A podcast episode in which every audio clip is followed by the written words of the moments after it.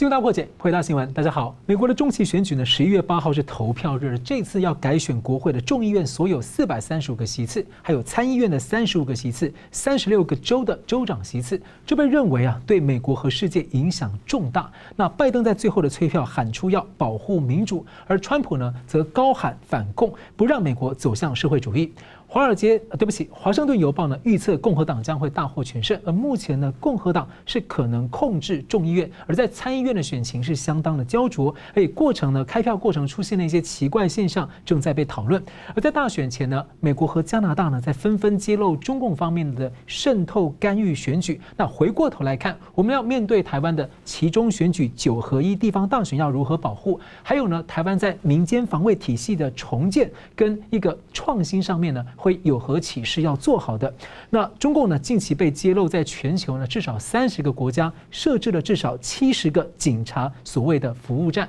已经有十四个国家的政府介入调查。那国际要如何应应中共呢？这种所谓的跨国镇压的策略和网络，还有渗透问题。那欧洲人权法院一个重大的裁决，反送中拒绝。引渡台湾人给中共方面，那这会形成多大的影响力？而被强加国安法的香港，最近终于举行了一个金融峰会，但是呢，五大金融巨头缺席，而且呢，峰会这天，香港遭遇了台风袭击，股汇市停摆。那中共的证监会主席呢，在这喊话国际投资者，不该阅读太多的国际媒体，然后呢，不要与中国和香港对赌。这句话很奇怪啊，要怎么解读？另外，我们还想邀请大家呢，转移前往一个新平台，叫做“干净世界”，订阅我们的频道。这个平台呢，又干净又安全，也重视保护用户的资讯。那我们都知道说，这个呃，而且它在 iOS 跟这个 Android 上面呢，都有相关的 App 可以下载使用。那因为我们知道 YouTube 上面的限制啊，呃，不明言的限制其实不少啊。那许多内容呢，都被成为一个禁忌，不是那么好谈。所以我们希望呢，能够在干净世界呢，和您在未来呢，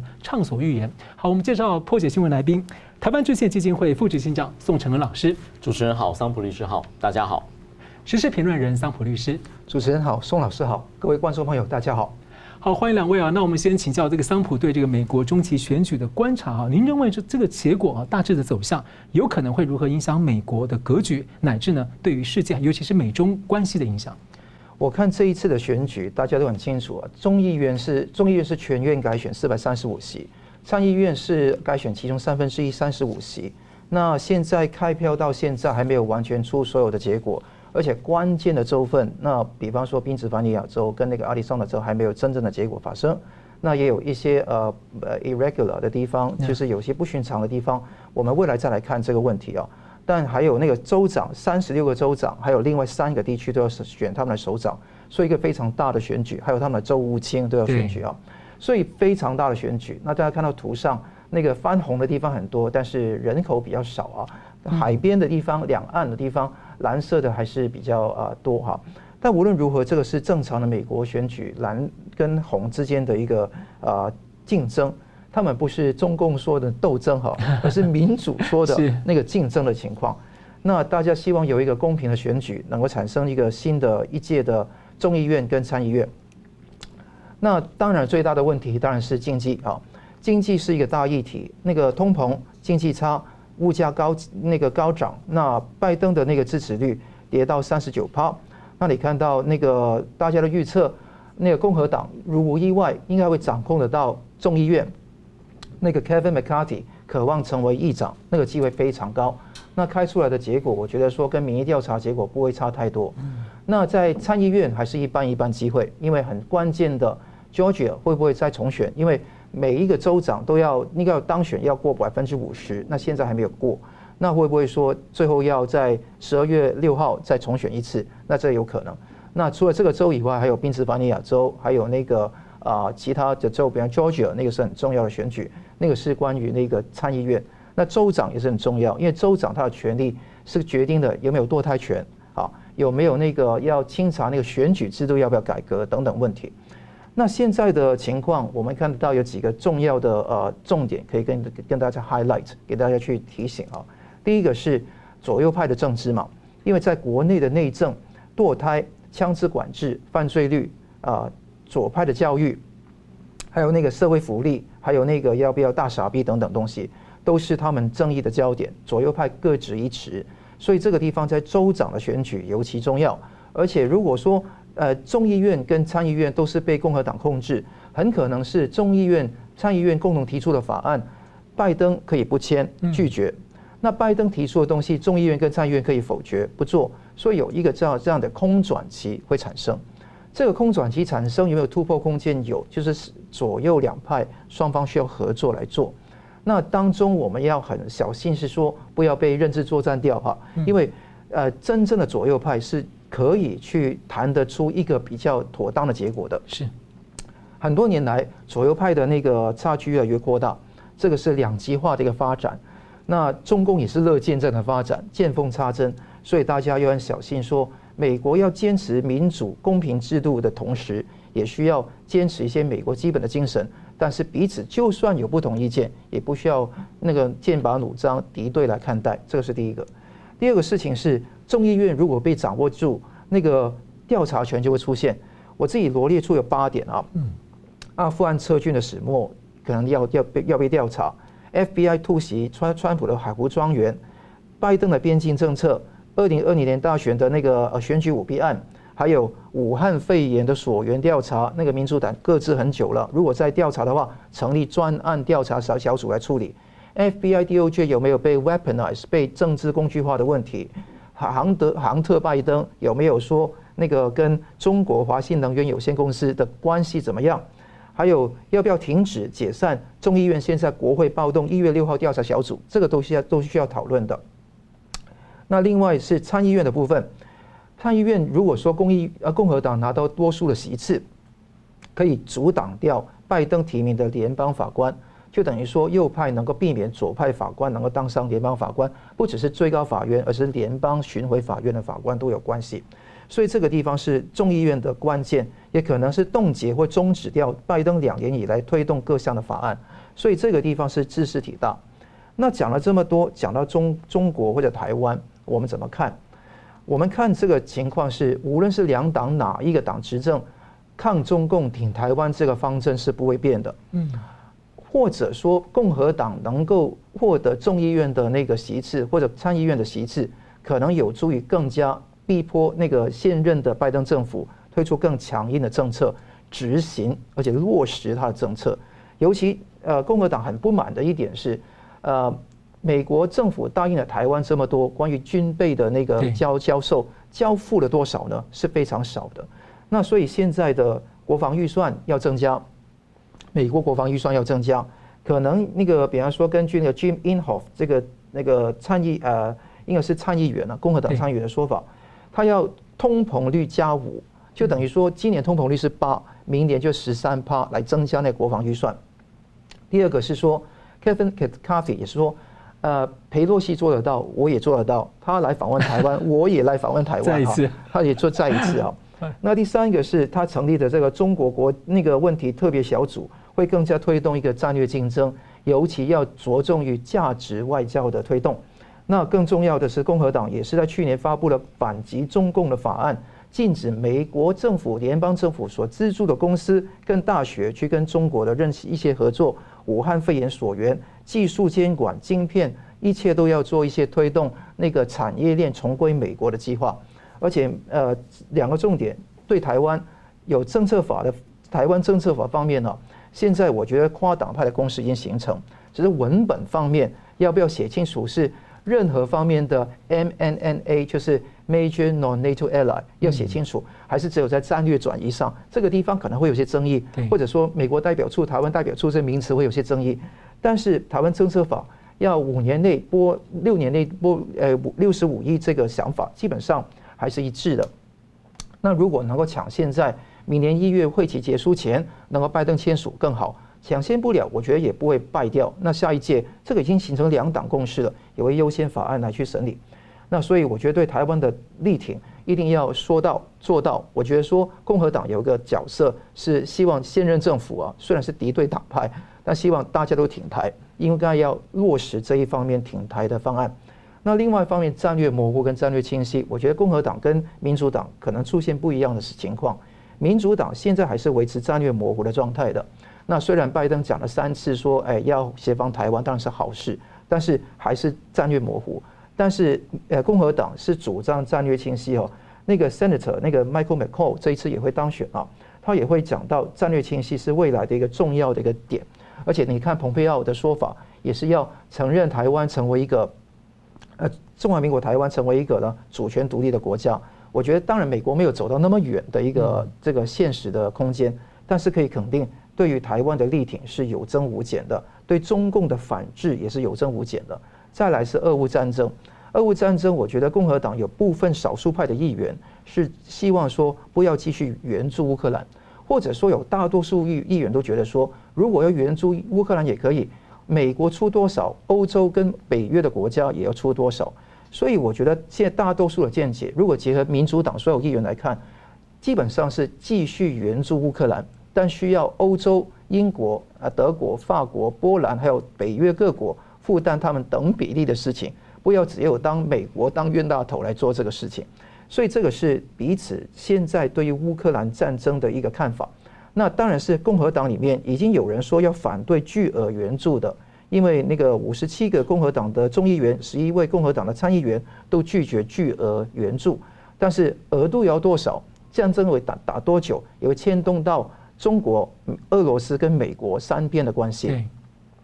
那所以川普说好。那个战争尽量要谈判，那拜登说一定要打到底，只要那个那个乌克兰要打到底，我要打到底。但是暗地里呢，也是会跟乌克兰说，哎，不如你谈判吧。其实这个地方有很多的那一些呃不同的转变有可能，所以站在台湾来讲呢，必须要好好面对市局的变化。呃，其实如果要谈判谈成一个局，其实最后把中共视为整个自由世界头号敌人，而不是俄罗斯，未尝不是一件好事。但这个怎么 turn the tide？你怎么去转这个过程，会出现很多不同的变化，所以要细心看不同的可能性的存在。那再来就是很多人就批评说，川普本身哦，他是呃那个少数派，是极端派，尤其很多左媒就是说共和党的极端派就挺川的。但是我自己盘点一下，川普支持的人基本上一百二十四位，据各项民意调查显示哦。这些一百二十四位的众议员，基本上有九十五趴机会会当选的，嗯，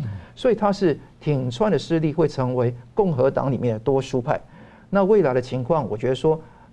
川普会在很短时间内宣布那个竞选二零二四总统的情况是非常高。听说是十一月十五号嘛，嗯，那一天之前的那一天，刚好是众议院要有一个调查委员会，就是他们的法庭来去审判川普的时候。所以这个中间哈有这个时间上的密切性，大家拭目以待未来的变化如何。好，感谢律师。那我们接着看到，就是其中期选举前序，前夕啊，有一名俄罗斯寡头啊，就公开承认，很罕见的承认他曾经干预美国的选举。不过呢，外界很关注的呢，还是中共的干预。十月底呢，美国的这个麦迪安公司的报告啊，揭露中共网络水军啊，大规模的资讯战，试图要干预、煽动美国的这个政治分裂，要美国的选民不要去投票啊，煽动他们要上街采取暴力的行动。而且呢，这些水军啊，也特别攻击那些。不符合中共利益的美国的候选人啊，那。美国 FBI 呢，在十月中旬就警告中共骇客可能在大选前呢发动网络攻击。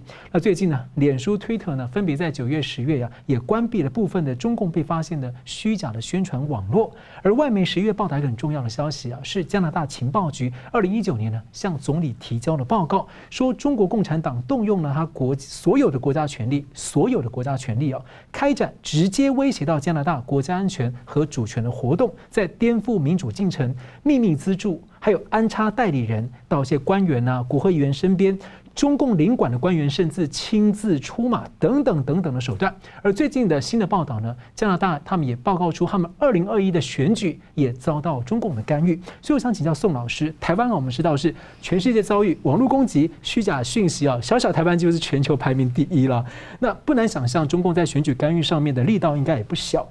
所以想请教你怎么看？说从这一些国外现在越来越多揭露的讯息跟情报，回过头来检视这些模式在台湾的中期选举或者过往，特别是明年就二零二四了，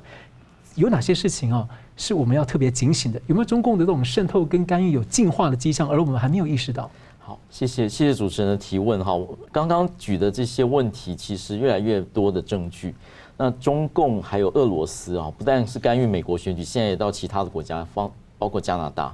那他的手法其实就是制造社会分裂，去扩大它，然后用资讯操纵方式。用他可以做的手段，包括啊运用金钱，然后扶植代理人，甚至贿赂国会议员等等，去呃让他的整个政治的方向往中共希望看到的方向进行。那么这个情形同样也发生在台湾，而且呢，台湾现在有一个情形，就是每两年一次的选举，其实每一次的呃这样子受到中共渗透的那个形态都不太一样。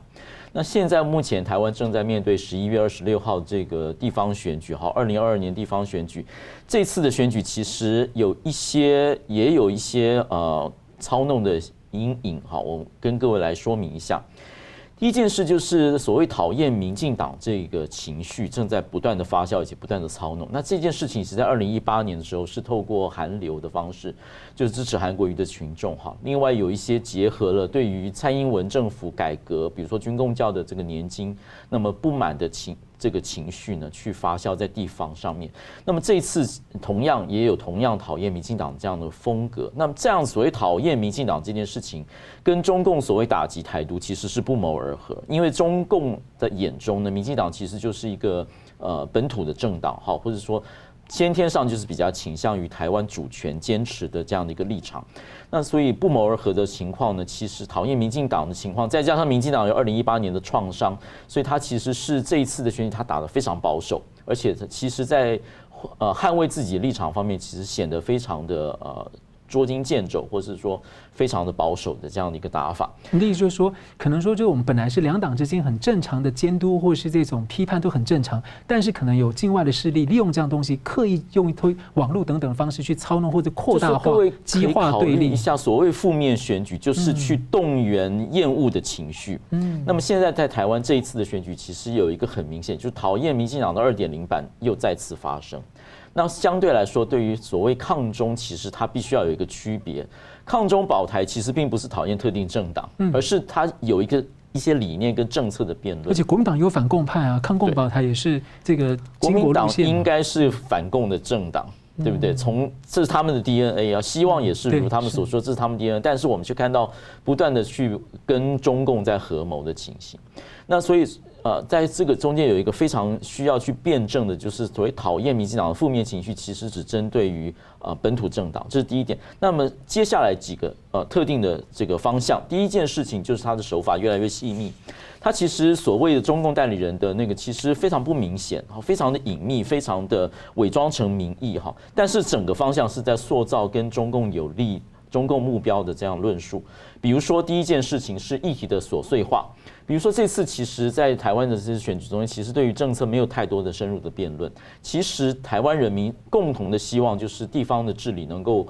朝向更民主，然后更透明，然后更有良善治理的方向。但是，这次的选举却都在一些琐碎的议题上面打转，比如说论文，呃，是不是有抄袭？然后，是不是有弊案？是不是有诚信啊？其实表面上好像是道德是相当高尚，其实跟治理或是能力没有直接的关系。甚至呢，在这个抄袭的这个指控上面，我们看到大学的就直接涉入政治，那么很快的做出一些认定。那么或者是像疫苗的这个议题，其实台湾如果你从国际的观点看，在防疫上的成绩，或是疫苗取得上面，或是受到友邦的捐助上面，其实是有非常多的呃成绩是非常好的。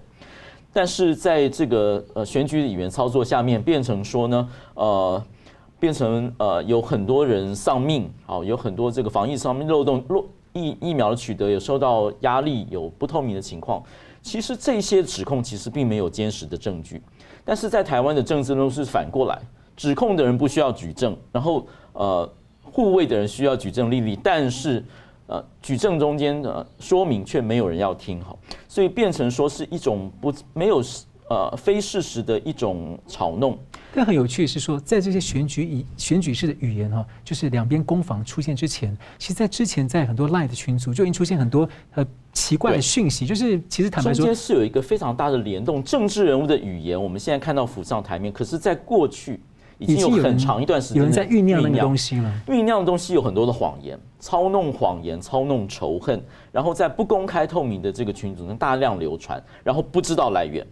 所以你说是不是有中共的这个意图，或是在操弄？我只能说，这个跟中共希望达到的目标都是和都是相。它其实会撕裂两党支持者彼此的互信跟那种的确共同感，而且是非常非常严重哈。那它有一些连带的这个因素，有一些连带的结果。第一件事就重大议题受到淹没，嗯，然后视野非常狭隘，你没有看到国际上的视野，对，包括疫苗的成绩，包括国际对于台湾的安全跟战略情势的判断。那么完全没有看到，就被一些呃非常琐碎的议题所绑架。那么因此呢，重大议题被淹没呢，造成一般的公民对于疏离的政治，对于说觉得这样这样政治不是我想要的，然后会选择远离，甚至不投票。然后包括对于一些呃国际上面的这个讯息，会发出一些误会，比如说你考虑到最近这些啊。这一次的二零二二选举，其实你如果看到国际上面的大情势，它是在各国结盟抗中，然后乌克兰战争爆发之后，各国的眼光都关注在台湾的安全。对，另外就是习近平二十大刚刚大权独揽，并且非常积极的准备备战的情况下面，当然台湾的安全是受到重视的，可是在这个选举的语言却变成说是所谓操弄亡国感。或是说呢，你讲选举议题、讲安全议题，就变成是在这个为了这个选举操作，这个完全是本末倒置的。因为台湾公民完全有理由，如果看到国际大事，看到现在的事情的发展。完全有理由关注自己国家的存续。嗯，那么因此，在民间团体所推动的这个呃不投降承诺书，好，或者说民防的加强，其实就是在唤起国内的安全意识，也唤起现在要从政的人必须有一个基本的政治承诺，说我必须要先保卫国家的安全。我才能够去竞选这个公职。因为其实，在那个乌克兰战争期间，台湾的两党议员其实都蛮关心台湾的民防建构的问题啊。结果现在这些议题完全被淹没，甚至被污名化，说这是选举操弄。哈，那么这个其中，我们必须要讲明这一件事情，就是说，这跟中共的整个的政治论述是相合的。他其实第一件事是在操弄台湾的民意，他试图要来做这些技巧，来看看说如何去影响台湾民意，然后影响台湾的政治选举结果。那其实这是一场无硝烟的战争。台湾是一个民主开放的社会，选民的意志决定了自己的政府的构成。如果政府的这个领袖、政治领袖不敢要讲台湾的议题，不敢讲台湾整体的利益，只限于一些琐碎的议题去做进行攻防的话，这对整个民主的发展是不利的。而民主其实是国际上援助台湾一个关键的因素，民主其实是台湾最佳的防御。这件事情中共要破坏，这是第一点。第二点是他其实在操弄，引导他往这更有利的方向，比如说要跟中共和谈，要投降，要不要牺牲生命，然后说呢这个什么选票选民进党青年上战场，这些事情是非常。扭曲的，就是说，民进党你不可以谈谈抗中保台，但是国民党可以大谈说，呃，青年会上战场，这是非常不平衡。其实两党都在喊备战嘛，一直都是啊。对，第三点。是中国其实一直在塑造，包括回到这个美加的问题，他一直在塑造一个国际论述，说民主政体并没有带来好的治理方式，而中共的这种独裁的政体是可以给人民一个比较好的生活。他一直在塑造这个，也就是说东升西降或者体制竞争中间，他要试图不断的去压抑或是去诋毁。西方民主政治，包括台湾民主政治的发展，然后要去凸显他自己独裁政治的这个合理性，然后他一直在塑造这样的问题，所以他透过资讯操弄，透过谎言、流言、僵尸的网络账号、资讯操弄跟认知作战，不断在破坏西方国家的民主，也破坏台湾的民主，让他试图去衬托他自己独裁政权的合理性。是，现在比较大家担心就是说，其实一个台湾是一个多元社会，本来就有各种光谱的声音会自然出现，然后透过这个很自然的这种多数跟少数之间的合理的辩论，形成一个共识的过程。但是选举却被淹没了。那大家比较担心是说，这些声音背后，本来言论自由，你各种你主张都可以，但是有没有境外势力透过各种的资源或管道，去特意的加持某一种声音，让它无限的放大，然后到最后去扭曲了台湾的民意本身。所以我想请教老师，就是。老师曾经参与跟那个朝野政党一起推动一个境外势力影响透明法案。那我知道加拿大这一次在讲这个选举干预的问题，他们也特别提到说，他们在推向美国这种美国、澳洲这种就是呃代理人法案的时候，就是希望有什么资金进来的话，我们让它透明化，就让这些声音的背后到底是谁，让它被检视出来，有没有境外的？所以他们认为这本来是保护进那个加拿大的民主跟防范虚假讯息，但是这个法案被污名化了。那您觉得在台湾的话，我们这个法案是不是还是继续推呢？我们我们其实推得非常的努力哈，但是被污名化没有成功。那其实它是一个保护民主的法案，一点都不错。因为民主政治其实是让人民做主，人民做主必须要有啊良善的、正确的资讯的这个基础。那我们现在发现这两件事情都受到侵蚀，资讯被大量操弄，谎言大量流窜。那么这件事情没有一个辩证的机制是不行的。然后背后有很多的是人为操弄，包括假账号，包括中共、俄罗斯的大量网军，每天就是专职的成千上万的讯息淹没言论市场。这个不是民主，这个是资讯操弄，这个是机器人去除，是影响民意。那另外一个是舆论战，舆论战就是说呢，其实民主中间是言论市场，你可以跟我来说道理，你可以各。主张可以来辩证，但是我们现在发现呢，中共的宣传是不跟你辩证的。你跟他说理，他听到当当着没听到，他就不断的重复，不断的跳针他的这个同样的这个说法，就不断的他像台湾的情形就是不断说啊，我们要跟中共要呃降低紧张，要和谈，要接触。那其实，在所谓什么要回到九二共识，这其实没有道理的事情。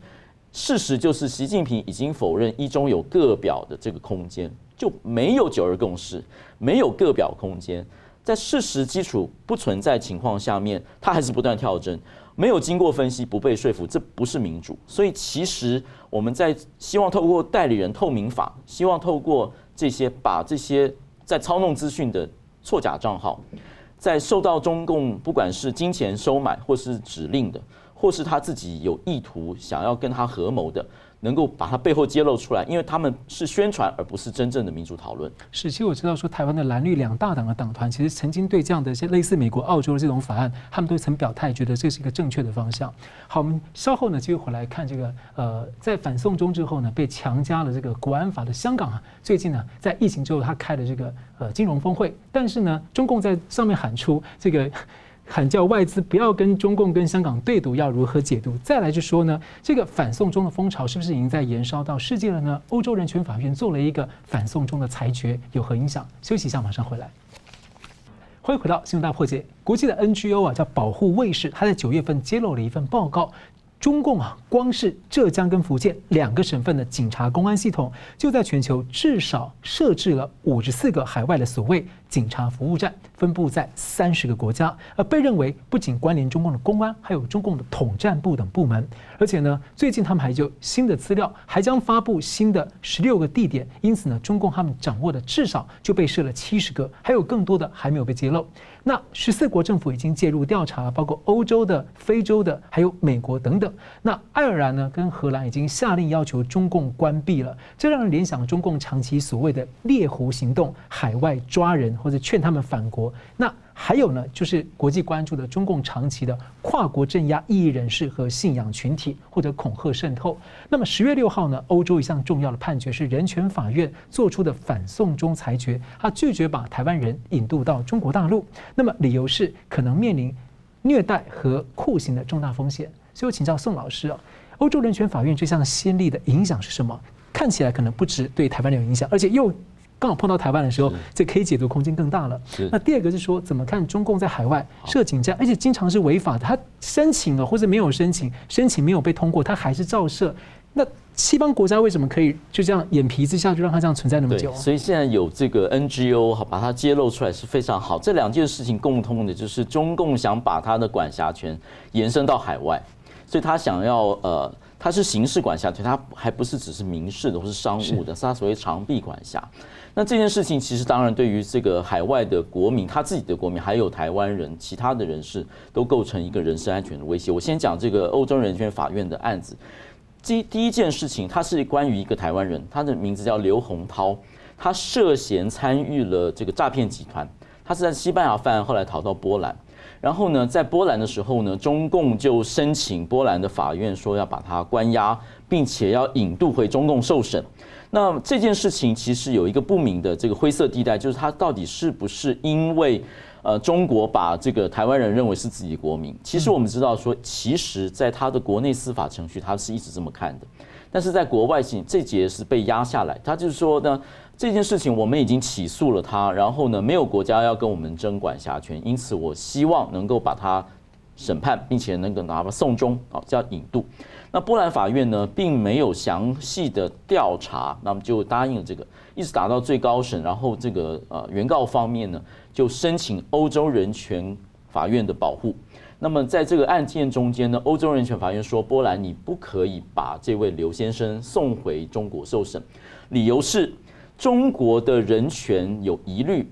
如果你引渡的话呢，会很容易违反了这个被告的人权。什么样的人权呢？是禁止酷刑，他可能受到酷刑、凌虐跟非人道的待遇，并且他在中国没有办法得到公平的审判。而欧洲人权法院是针对所有在欧洲地区他管辖权内的这个在地的居民，包括外国人。都是有义务的，因此波兰，如果你把刘先生送回中国受审的话，你会违反作为一个会员国的国际义务，因此你不可以这样子。那么这件事情，第一件事就是说呢，对于中国的人权有一个极严厉的批评。这件事情在过去呢，所谓的送中，我们只是在看到人权的国家是说呢，你不可以针对某些特定的人士，比如说法轮功的人或是维吾尔人，那非常明显，这样的人如果回到中国受审。一定会受到关押，会一定受到非人人道的待遇。但是现在这一位呢，是所谓一般犯罪，一般犯罪中间，中国如果照他所说有管辖权，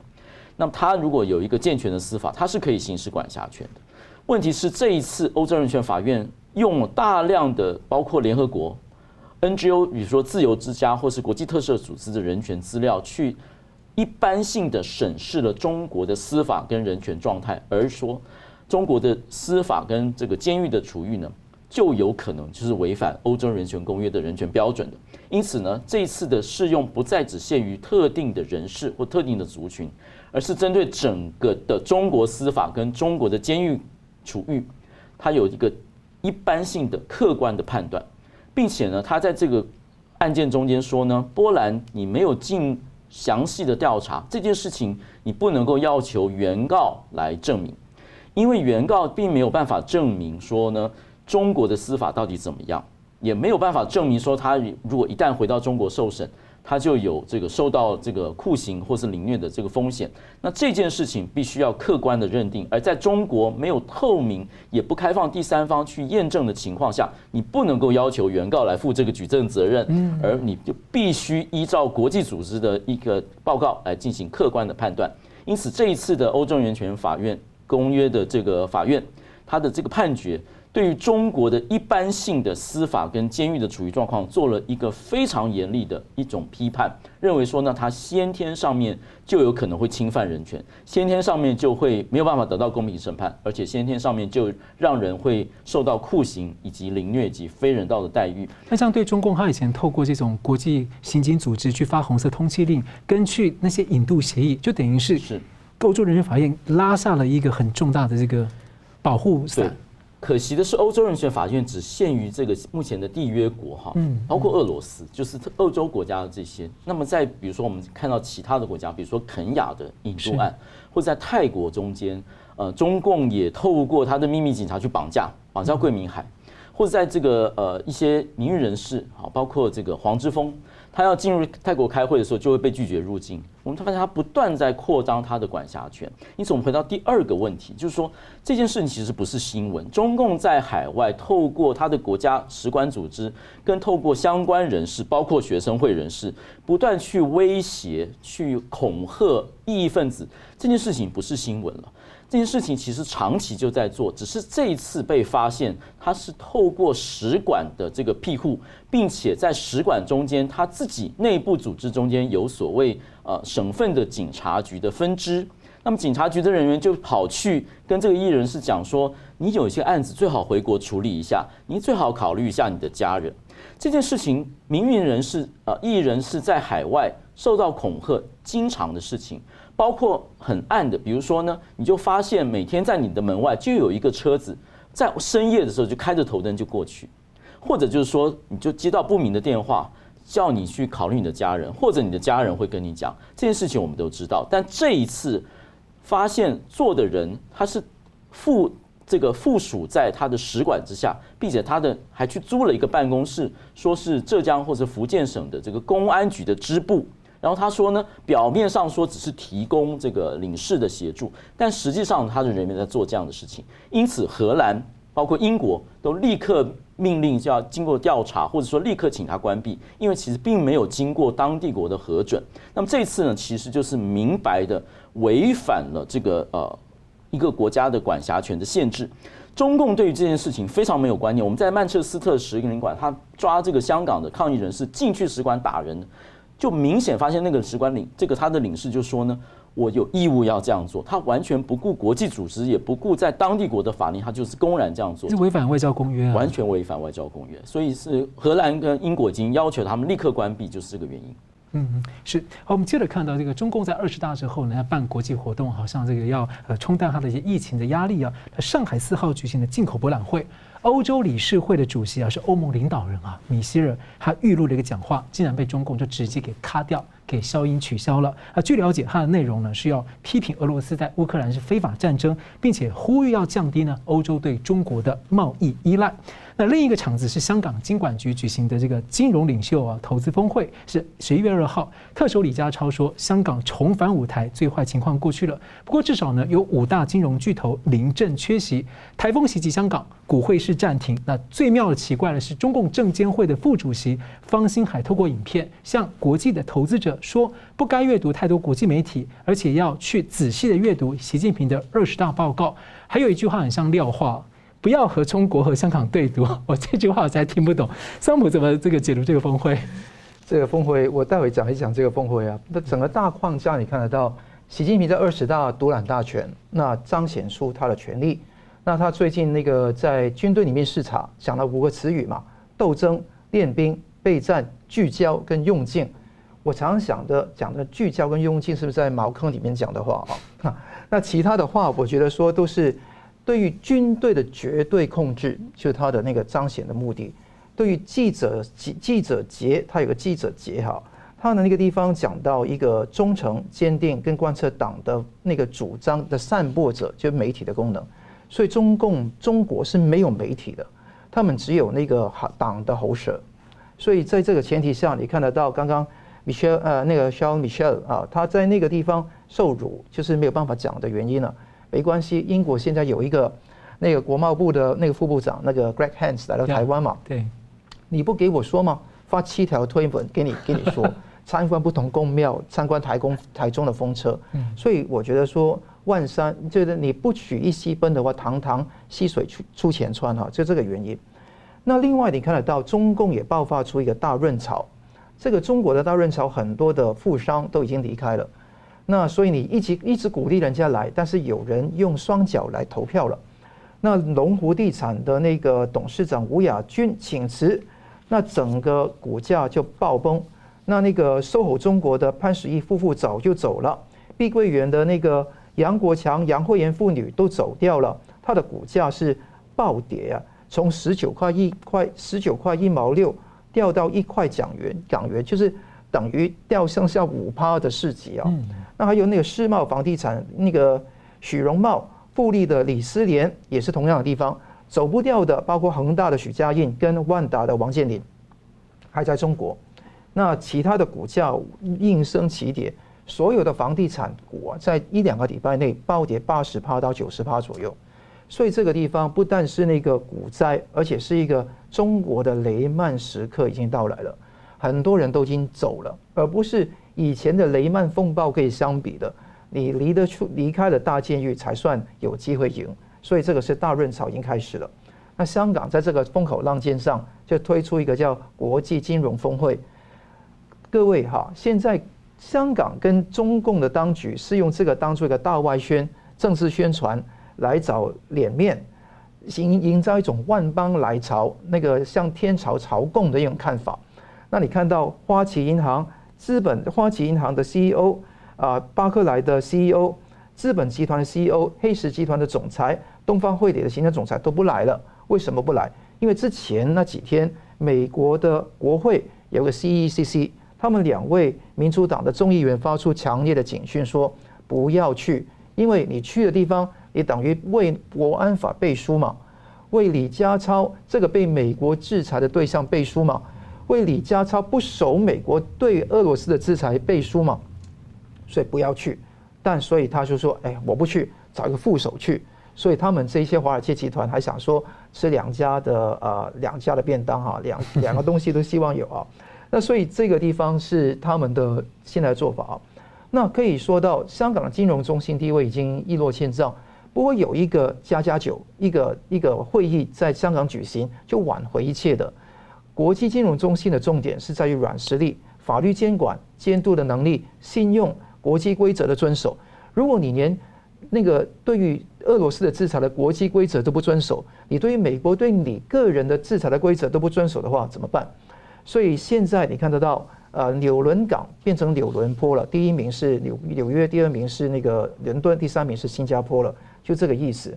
那司法独立已经荡然无存，所以你看得到金融中心地位就大幅的减退中，不会突然之间没有，而是说已经大势，呃，就是完全丧失了源泉的颜色了啊。再来，海南省政府跟深圳市政府也希望在香港发行大概五十亿的人民币的债券，等于说香港变成了中共地方政府那个财政坑洞要去套钱圈钱的一个地方，它是一个白手套来做着这个功能，所以香港已经完全是跟中国站在一起了。刚刚主持人说，方星海说，要求那个各国做两件事，一个读习近平二十大报告。那习近平都读错字啊，他连打铁还需自身硬都打成读成打血还需自身硬，那他自己要好好读一遍。那第二个是他二十的报告讲到说什么叫做中国式现代化？中国式的现代化，开宗明义就是坚持共产党领导，坚持新时代中国特色社会主义。所以我有读啊，读完这些外商还会来吗？当然不会来嘛。所以这个第第一个，第二个是不要跟中国跟香港对赌。我我发觉方兴海应该告他去国安局，他把中国跟香港并列，英文的原文是 "Don't bet against China and Hong Kong"，那 Hong Kong is not China 嘛，那他用这个方式来说嘛，所以应该要把他告到那国安局里面说说错话嘛，对不对？那不要跟中国跟香港来对赌，那等于说香港已经被中国拿拿抓在手里面的一只金丝雀了，已经被抓死了。那这个情况，你就不要跟我们来对赌，就等于说香港不是一个国际的大都会，不是一个自由港，是中国的一个城市。你不要跟我们对赌，也就是说，你不要侵犯我们。其实他是妄想被迫害症嘛，大家要跟他们做生意嘛，没有人要跟他对赌嘛，对赌的不是这些人嘛，你就找那个美国嘛。所以这个是一个重点。而且最近哦，香港经济非常差，那个房地产。那个过去的周末，十大的那个呃房屋的屋苑呢，我们叫只有四中成交，哇！所以这个看来非常的薄弱。所以你看到呃一个大灾难正在降临，尤其现在割韭菜的风气尤其这么盛，所以我们未来要看呃局势的变化不容乐观。对他那个对赌，我想说是不是说你言下之意说你不需要对我香港的制度独立抱有任何的幻想跟期待了，他就是中共管定，我不知道他是不是这个意思啊？就是完全抓在手里面的一只鸟，所以说香港跟中国就是一体了。你不要以为说利用香港来当做个跷跷板、杠杆来对付中国，意思就是没有两只了。对，没错。好，感谢啊。那我们休息一下，等下回来看这个岸田。呃，日本首相岸田有可能跟习近平会面吗？那岸田呢？最近防卫上相关的动作是频频啊，十二个国家共同阅舰，而中共获邀为什么缺席？而当各国呢在因应台海的风险在进行相关国防准备的时候，台湾的民间防卫体系啊正在积极的建立，而这样的创新模式，这条路要怎么走？休息一下，马上回来。欢迎回到新闻大破解。十一月中旬呢，有 G20 的峰会，还有 APEC 的峰会。美中呢拜习会是不是可能举行呢？还在磋商。那么传出呢，日本和中共呢也在研拟。岸习会的可能性。那如果举行的是中日三年来首次的领导人会晤啊，那最近日本很积极的在强化呢国防的能力，动作频频，他陆续很跟很多的国家呢联合军军事演习，呃，包括呢跟他一直长期不太这个经常有些呃不同意见的韩国，那最近呢也跟菲律宾有联合演习，那就。在，而且他也在讨论说，他日本的这个自卫队有没有反击能力啦？还有呢，移动式的港口，甚至呢，考虑要出口援助二手武器给其他国家，还有和英国签订的相互准入协定，之前跟其他的国家签订，它犹如在一些国家在印太的一个安全的军事合作的枢纽。那被解读呢，日本在为台湾海峡的情势在备战。那尤其啊，日本魁违二十年，在六日举行了一个国际阅舰式的活动，那岸田呢就宣誓五年内要彻底强化防卫能力，有日本、韩国等十二国的海军参与啊，而中共获得邀请，但是却没有派军舰参加。但四号的凌晨呢，共军的调查船却侵入了日本的领海，大约三个小时，那引起日本的抗议。所以请教桑普，您怎么看？从日本的防卫举措来看，日中关系的走向，那岸习会啊，有可能举行吗？岸喜会举行的机会一半半，好，因为说日本的情况的考虑跟美国有有些许的不一样，因为日本的想法是说要维持跟中国的一个经贸关系，但是也不想擦枪走火，同时也是希望管控分歧，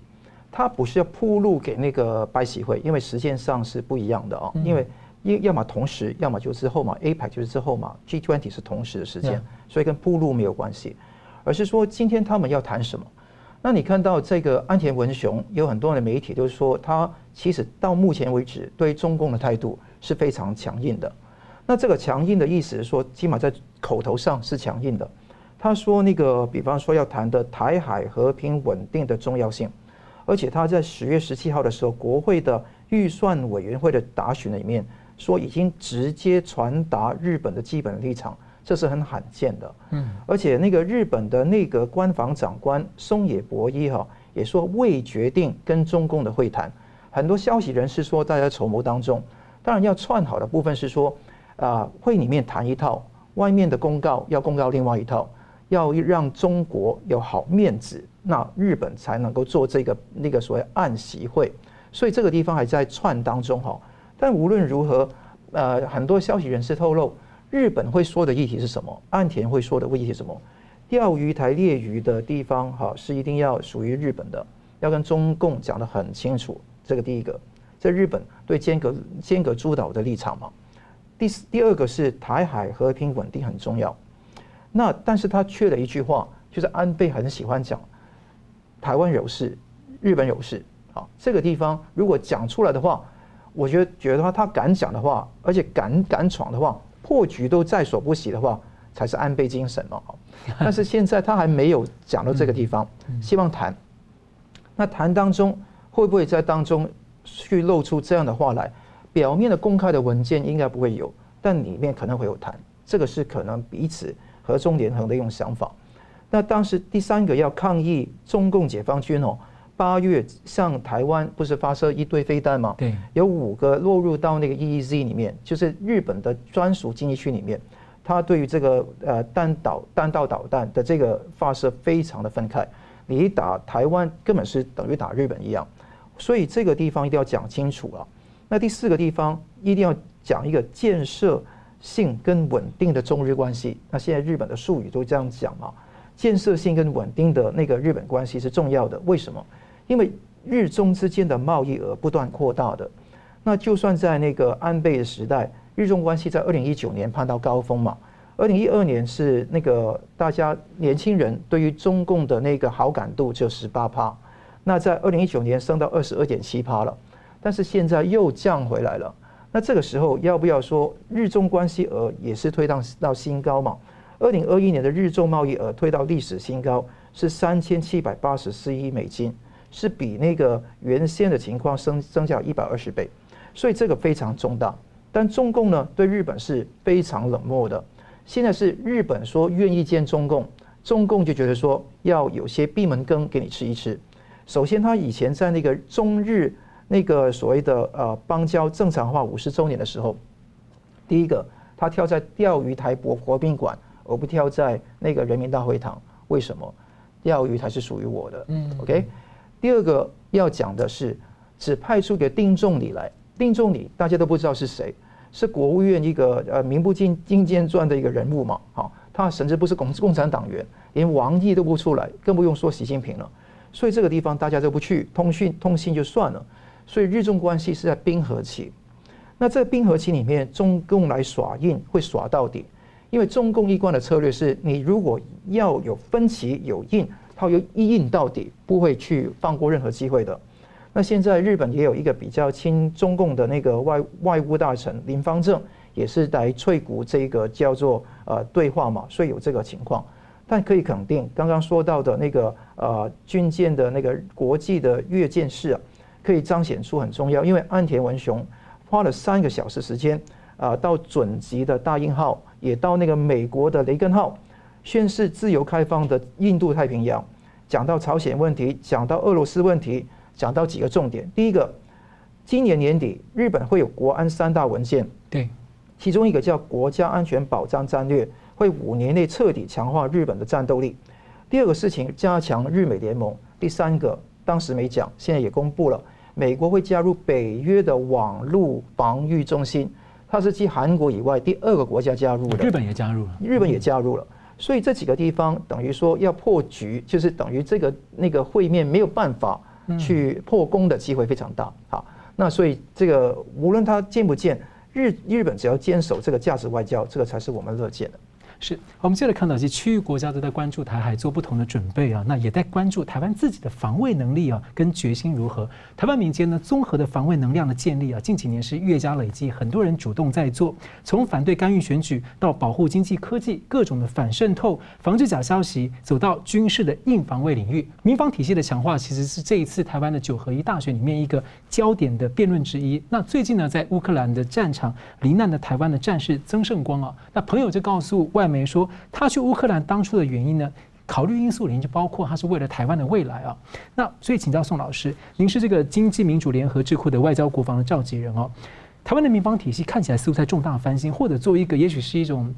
因为因应新的这个威胁模式的整体的重建，或是一种创新的可能。就您观察，我们的特色跟目标是什么？毕竟台湾面临是一个很庞大、最大全球的混合战的对象。那我们也要考虑跟国际的一些合作。您觉得要怎么做好？好，跟各位来说明一下哈。其实，呃，在目前的情势来说，台湾人民其实面对三个最基本的选择。第一件事就是说，我们是不是认知说，现在的时代跟情势已经不同了。我们过去认为我们在成平的时代，那么中共的崛起是和平的，那中共还是会顾到所谓中国人不打中国人，两岸一家亲等等，不会是对台湾使用武力。那么现在情势是不是还是这样？还是已经改变了？第二件事情是，如果已经改变的话，台湾人民要不要自己保全自己的自由民主跟生活方式？我们要不要为我们的未来还有下一代呢，然后保存一个我们现在的这个生活方式。如果要的话，我们该如何保护？那么第三个就是说要做什么？到底是要和谈呢，还是要抵抗？那么在这样的一个情势下，很多的台湾人民就是选择了说，我们自己要来强化我们自己的防卫能力。政府做得很慢，或是国军的改革呃步调很缓慢，那么黄埔精神还在，那么呃所谓的这个中国军，两岸都是中国军，这个思想都还在。那么我们不等待，我们无法再等待哈，所以民间必须自己来做。其中一个最大的这个最近的一个最新的情势，就是所谓黑熊学院的训练。黑熊学院训练其实呢是在强化人民的防卫意识，它其实并不是叫人民拿枪上战场，完全不是，而是教导人民说呢如何在呃情况。紧急的时候，或是战争来临的时候，保全自己、保护自己，并且帮助别人。那它其实是所谓您的民防的一个强化哈。它它其实是一个完全是民间发动的。然后当然，曹新成董事长也有呃对我们的支持。那么它的课程其实是非常现代化哈。第一件事就告诉我们现代战争的情况到底是。呃，中共如果要打台湾，是知道怎么打？是飞弹攻击在先呢，会摧毁哪些？然后我们要到哪里去避难？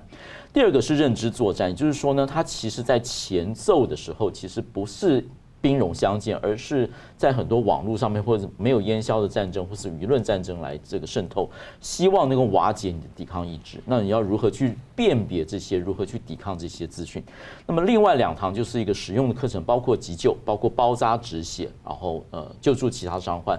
另外就是避难，哦，到哪里避难要准备什么？那么后面两堂的实作课呢，是有一些技巧的这个教授。我们发现呢，第一个。这件事情啊，只要他训练课程一推出来，立刻就呃一抢而空，好，大家是敲碗要那个位置。第二件事情是，你在看到学员在上课的时候，大家眼中有一把火，包括第一个非常跟过去不一样的，不分性别，有大概百分之五十是女性，然后呃横跨年龄层，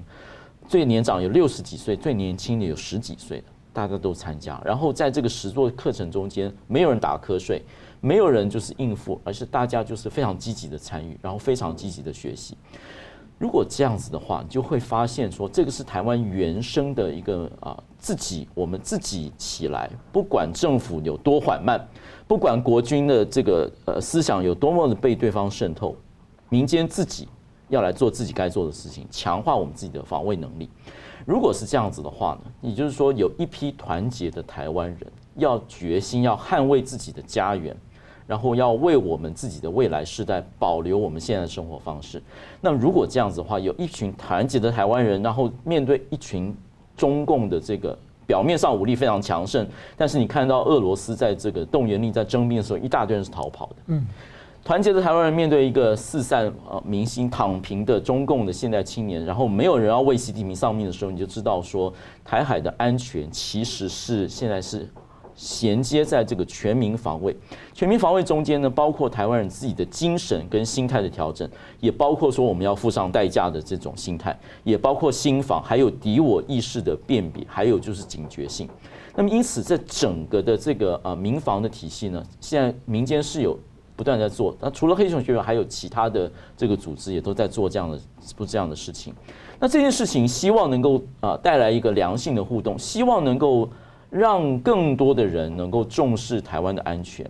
让更多的人有这个辨识，说我们不是在抗共或者抗中，我们是在保留自己得来不易的民主跟自由的生活方式。我们也希望去起始说政府有一个正面的回应，因为在某一个阶段还是需要政府来透过公权力，整个的调配物资，整个的实行法令，并且要跟政府现有的军警民防消防体系能够做一个衔接。那么希望这民间的互动呢，配合情势有这样主动的性，能够激起一个政府来那边的一个正常的互动，让台湾呢真正成为一个有防卫意识的一个共同体。我觉得像外国访兵来台湾的时候，会特别想要参访或了解一些，而且总统啊或是政府高官，其实他们也在平常公开谈话特别谈到了这些民防。我想请问一个，就是说，那因为我们平常像这种呃防网络攻击等等的，呃，跟外国的相关的合作配合这方面如何呢？一个是民间民防的呃参访，另外一个是资讯战。嗯。因为他们发现呢，台湾是中共的这个资讯操弄的试验场，因为语言相通，而且呢，中共对于台湾人观察非常久，所以他的各种的伎俩在台湾都先试验。那么他他们发现呢，他们这样同样的伎俩也适用到其他的国家去，然后也被俄罗斯学习去，因此他们其实整个很多的国外智库都来台湾，希望能够呃。台湾的那边要有能力去分析中共这些认知作战的操弄的伎俩，然后能够让国外也有一些学习的一个借鉴，所以大家互相等于联防的概念呢。是的。好，节目最后我们请两位来宾啊，各用一分钟总结今天的讨论。先请的宋老师。中共的不断在向海外输入输出锐实力，这是实际存在，并不是我们在节目中间要大力鼓吹，或是说要制造恐共的情绪，没有这样的事情。中共从这个他的见证开始。这种用暴力以及谎言统治，就是在他的 DNA 里头。那我们在这个台湾选举看了很多 DNA，我们其实从这次习近平二十大，你看到说中共的 DNA 就是在那边。中共对内奴役人民，对外侵略扩张，全世界的自由人都应该要联合起来来抵抗中共。中共的一带一路并没有照他所承诺的带来繁荣，反而是带来各地的债务陷阱。因此，中共如果不改变他的政权以他的 DNA 的话，他对于世界是一个颠覆的力量。那全世界爱好和平的民众应该要团结起来，台湾站在最前线更是责无旁贷。是桑普律师，中共带来全世界的是奴役，而不是自由。刚刚宋老师也讲得很清楚，我也非常支持黑熊学院的一贯的说法。急救、避难、认知作战、现代战争，这些都是非常重要的地方，我们要学习。看到美国的中期选举，我们看到台湾选举制度也有自己的好处的啊。同时也看得到美国的选举，无论结果如何，台湾都要应对。那我们不能够说，哎，美国哪一个党胜胜胜利了，我们应台湾就会完蛋，不会这样的情况。但是可以肯定，台湾必须要自立自强。我们是呃八个大字我常常讲的了，就是积极备战、清除共谍。我觉得是台湾现在要好好做的事情。如果没有说跟台湾同甘共苦的精神的话，我觉得说就很难在台湾成为一个主权独立的国家。我们独立国家的前提不是要宣告什么样的东西，宣告独立或怎么样，是我们本身有一种国民的共同奋斗的精神，这个是一切的根本。那我希望未来地方做得更好，避免认知作战，也同时也希望守护好台湾。是我们也希望台湾的民防系统的重建能够给世界呢带来一个新的创新的模型，来因应中共混合战。我们非常感谢两位来宾精辟的分析啊，也感谢观众朋友的参与。新闻大破解每周三五再见。